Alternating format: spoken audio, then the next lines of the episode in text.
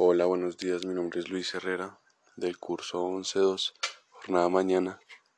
Mi grupo que está, que está conformado por María Alejandra Pinzón, Valentina Vilches, Juan Medina y yo, Luis Herrera. Em, nos, hemos de, nos hemos dividido una serie de imágenes para explicarlas en este tipo de audios. A mí me tocó las primeras cinco imágenes. Entonces empecemos. En la primera imagen nos encontramos con a un grupo de personas el cual está viendo el celular. Cada una de las personas tiene un orificio grande en la cabeza y unas manos les está extrayendo el cerebro. Lo que podemos interpretar ante esta imagen, que estas manos, al estar extrayendo su cerebro, em, le quita el poder de pensamiento crítico a las personas, el eh, intelectualismo de alguna otra forma.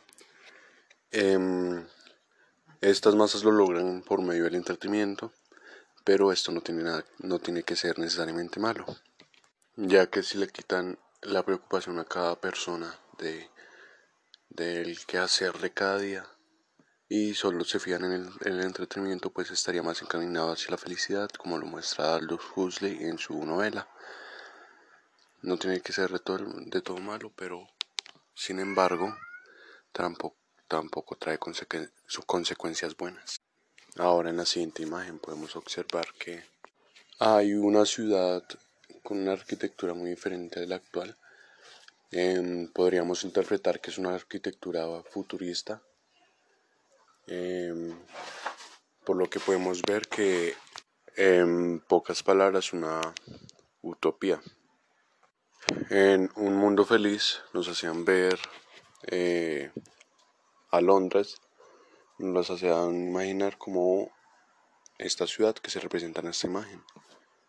Es muy similar, su, su arquitectura es muy, muy diferente a la actual y se ve que tiene avances tecnológicos como avances arquitectónicos. Bueno, en la siguiente imagen podemos ver que eh, es como una fila en zigzag de unas estudiantes, las cuales una tras otra se están vendando los ojos, se están tapando los ojos con las manos. Eh, lo que podemos interpretar en esta imagen es que cada miembro de la sociedad está, está condicionado y enseñado para trabajar para la sociedad, eliminando cualquier tipo de pensamiento o de preocupación. Esto esclavizan a la sociedad y hacen que, que todo esté perfectamente equilibrado como lo presenta, lo representa una fila de estudiantes y pues lo podemos ver perfectamente en esa imagen. Eliminando la individualidad del ser humano, condenándola a vivir en sociedad. Como lo encontramos en el libro Un Mundo Feliz de Aldous Huxley. Ya en la siguiente, en la siguiente imagen podemos ver que eh, a un grupo de, de diferentes tamaños, eh, un grupo de cinco personas, el cual tiene vestimenta diferente, colores diferentes, y al lado de cada, de cada una de ellas sale un nombre de una casta, como alfa, beta, epsilon, gamma, etc. Esto acá podemos representar la diferencia de clases sociales. Cada persona tiene cualidades diferentes. Em, podemos ver que los alfas, los cuales pertenecen a, a una clase social alta en inteligencia, por decirlo así. Estos son más altos, por lo que tienen y tienen colores más vivos, colores más, un color más llamativo.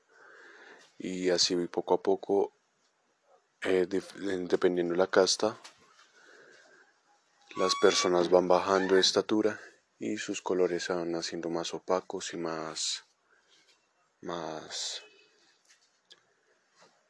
más de demacrados por decirlo así aunque en un mundo feliz vemos esta diferencia de clases como algo intelectual o sea algo o sea, digamos los epsilones son la la clase más baja los que trabajan mucho más duro y los alfas son las clases más altas los que casi los que casi ni tienen trabajo, solo trabajan en oficina, etc.